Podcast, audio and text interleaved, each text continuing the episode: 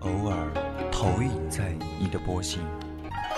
我是麦苗上的一滴水，等风来，倾听你的呼吸。我是天空里的一片云。你我相逢在青葱的麦田上，聆听彼此没有方向。侧耳倾听，侧耳倾听。犹归寄麦回，朝露待日晞。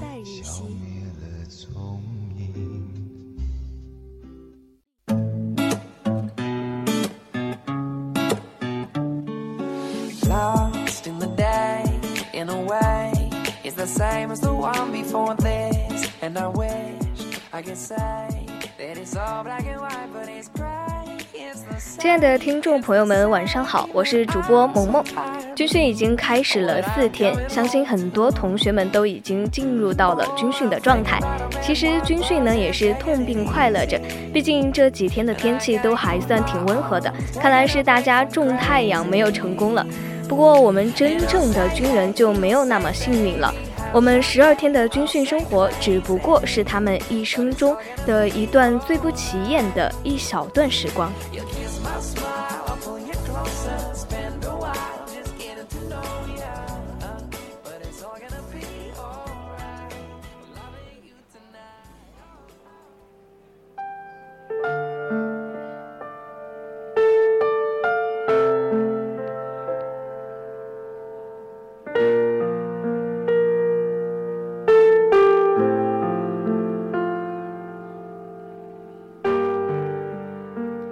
相信有很多人都在看着那部颜值与智慧并存的综艺《极限挑战》。在前不久的一期节目中呢，一段情节估计也是惹哭了不少电视机前的观众。节目最后，孙红雷、姚晨、王珞丹、王迅和张艺兴来到了军营，他们此行有一项神秘的任务。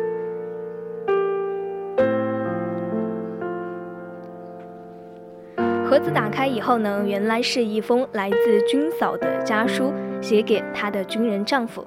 姚大嘴负责来读这封家书，文字朴实无华，没有海誓山盟，没有豪言壮语，但是字里行间流露出的真情，却打动了在场每一位嘉宾和电视机前的所有观众，无不为之动容。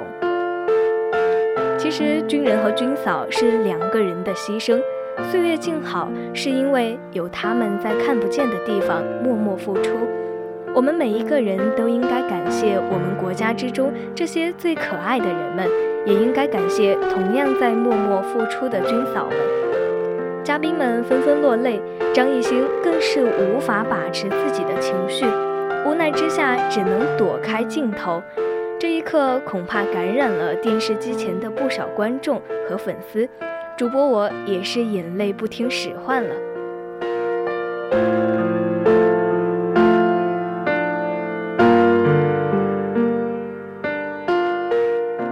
其实还有一封家书，也是在不经意间就让你鼻酸，让心头重重的往下一沉。接下来就给大家分享分享这一封军嫂的家书。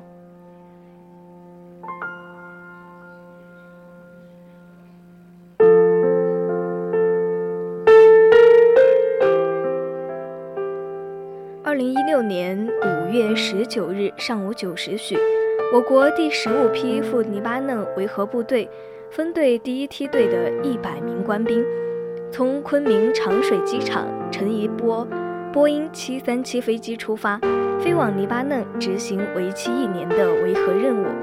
而这篇文章的作者高丫丫，就是此次维和部队官兵中一员叶吕强的爱人。这封信是嫂子在自己丈夫已经踏上维和征途后的第四天，含泪写下的一封信件。信中她这样写道：“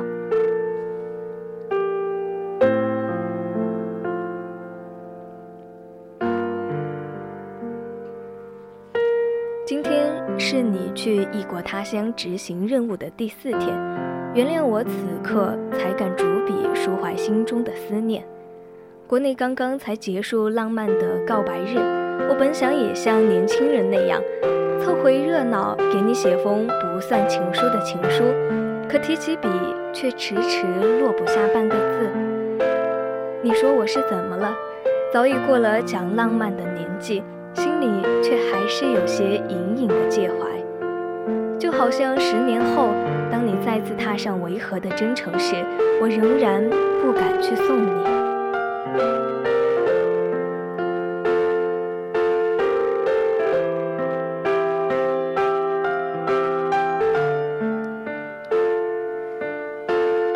我想，亲爱的，你不会怪我吧？你们出发后，我游荡在你的宿舍里，看着战友发来的图片。感受着你们出征的荣光，窗外的步履铿锵、战旗猎猎、锣鼓喧天，时刻敲打着我的心。为你感到自豪的同时，又不免滋生出一股哀愁。我害怕自己的眼泪会打湿你的战袍，索性远远地站在。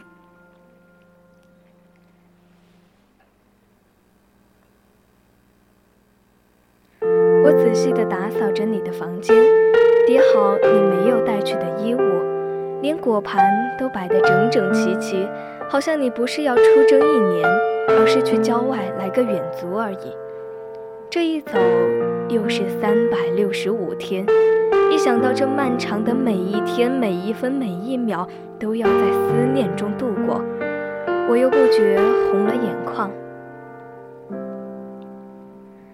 其实思念你的不只是我，还有我们的宝贝儿子圆圆。临走的前一天，我执意让你和儿子相互对视五秒。我生命中最重要的两个男子都有些不好意思了。你们笑闹着缓解尴尬，可我无比坚定地知道我们爱得有多融洽。你和儿子的对视瞬间，我热泪盈眶，你可曾看到？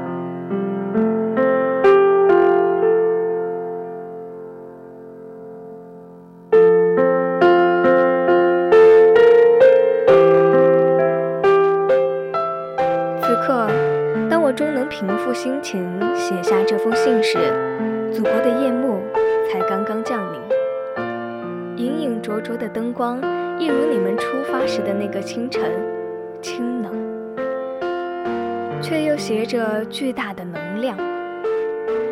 从中国到黎巴嫩要经过十几个小时的长途飞行，我给你和兄弟们准备的 U 型枕，有没有为你们的颈椎解解乏？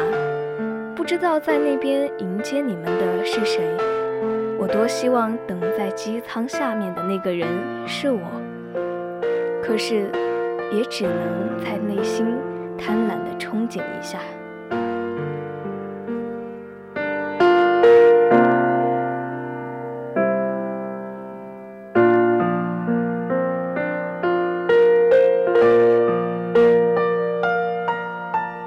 你到之后，也只是给我简短的报个平安，就去忙碌了。我想你和所有的蓝灰战士已经开始在另一片国土上履行使命了吧？那你是否艳阳高照？你知道的，我向来不会说什么情话，可我对你的爱就在我为你打包的行囊里，在我默默的祝福里。临行前为你整理行装。你要照顾好自己。思绪回到十年前，我也在这样一个草木欣然的天气悄悄目送你。那时，圆圆还在我肚子里，是个没有猜破的谜底。我是多么感谢上天，在你临走前赐予我这样一个小生命。喜的是我终于不再孤独，忧的是我整个孕期都将失去爱人的陪伴。为什么选择了你，就要将等待进行到底？也许就像我常唱给你听的妻子一样，真正的军人，你扑向了风雨，我就是你心中最平安的消息。所以再多的不容易，我都不愿告诉你。其实每次在我们隆重离别之际，我的身体总要出一些状况。这就是咱们感情血肉相连的印证吗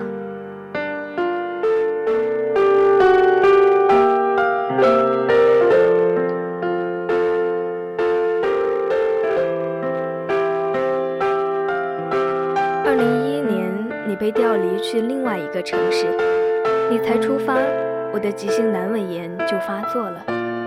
你还在茫茫征途上我却一个人躺在冰冷的手术台里。今天，我胃痛加剧，食不知味，支撑着服了药才缓过来一点儿。这是对我一次次没有去送你的惩罚，还是用身体的疼来转移我精神上的焦虑？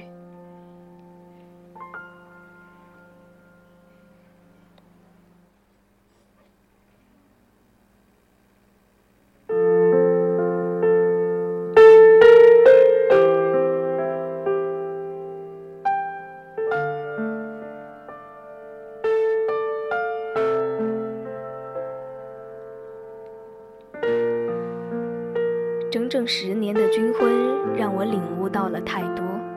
我渐渐地知道，军嫂也姓军，每个军嫂都是不穿军装的兵。更知道，军人是国家的脊梁，军嫂是家庭的脊梁。军人守着国，我要守着你。尽管在琐碎的生活里，我对你也有抱怨，怪你不懂得怜香惜玉。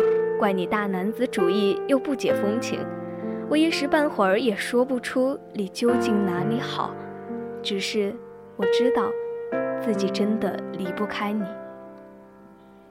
或许你就是上天为我安排的那个正当时的人。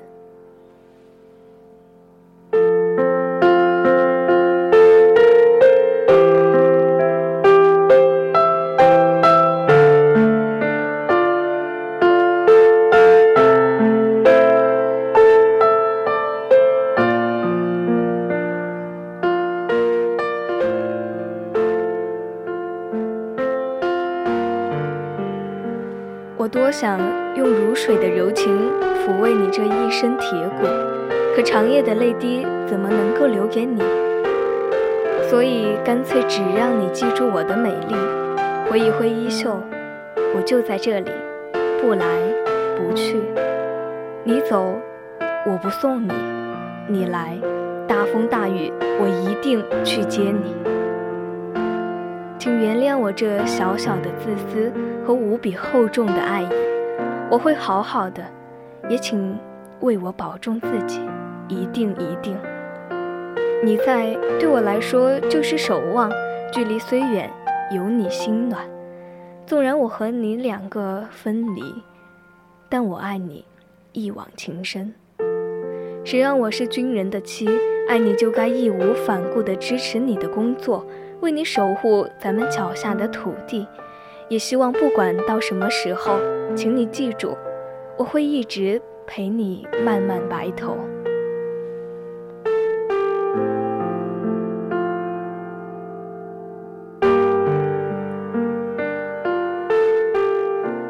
其实我不愿去想异国他乡的艰难险阻，也不愿去想那些苦恼的相思之痛。不管天各一方，还是目之所及。我的心永远和你在一起，你守着国，我在背后永远守着你。山高水远，你来，我等。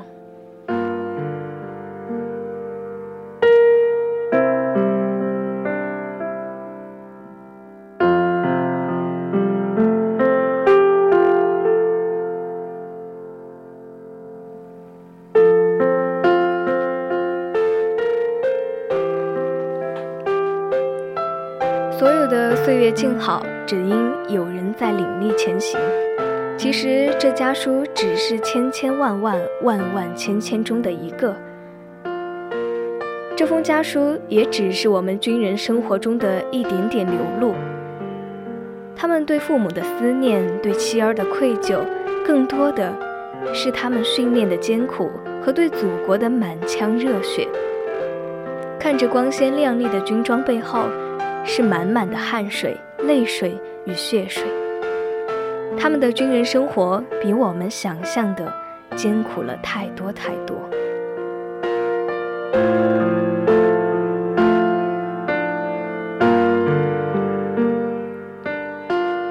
家书抵万金，这是多少军人的真实表达。亲爱的爸爸妈妈，儿子在部队一切都好，今年过年不能陪你们过年了。感觉这句话在家中书，在家书中出现的太多太多。他们有的一年能回家一次，有的三五年能回家一次，有的却是青山处处埋忠骨，何必马革裹尸还。但是他们心甘情愿为了祖国，为了人民付出自己的青春年华，付出自己最美好的时光。他们不知道和祖国一起度过了多少个本该和家人在一起的除夕。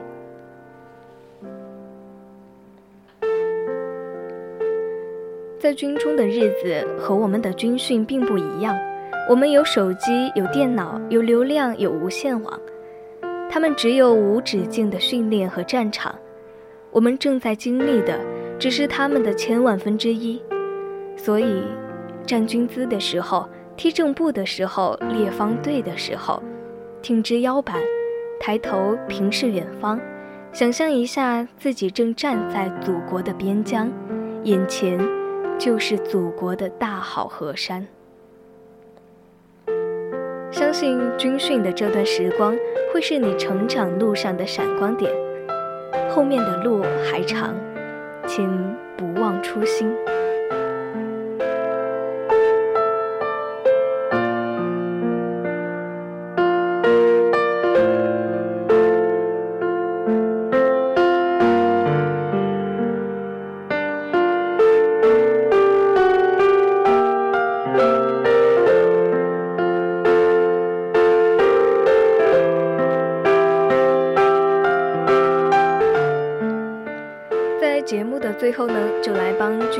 小鲜肉们求求雨吧，来一首萧敬腾的《我的大学》。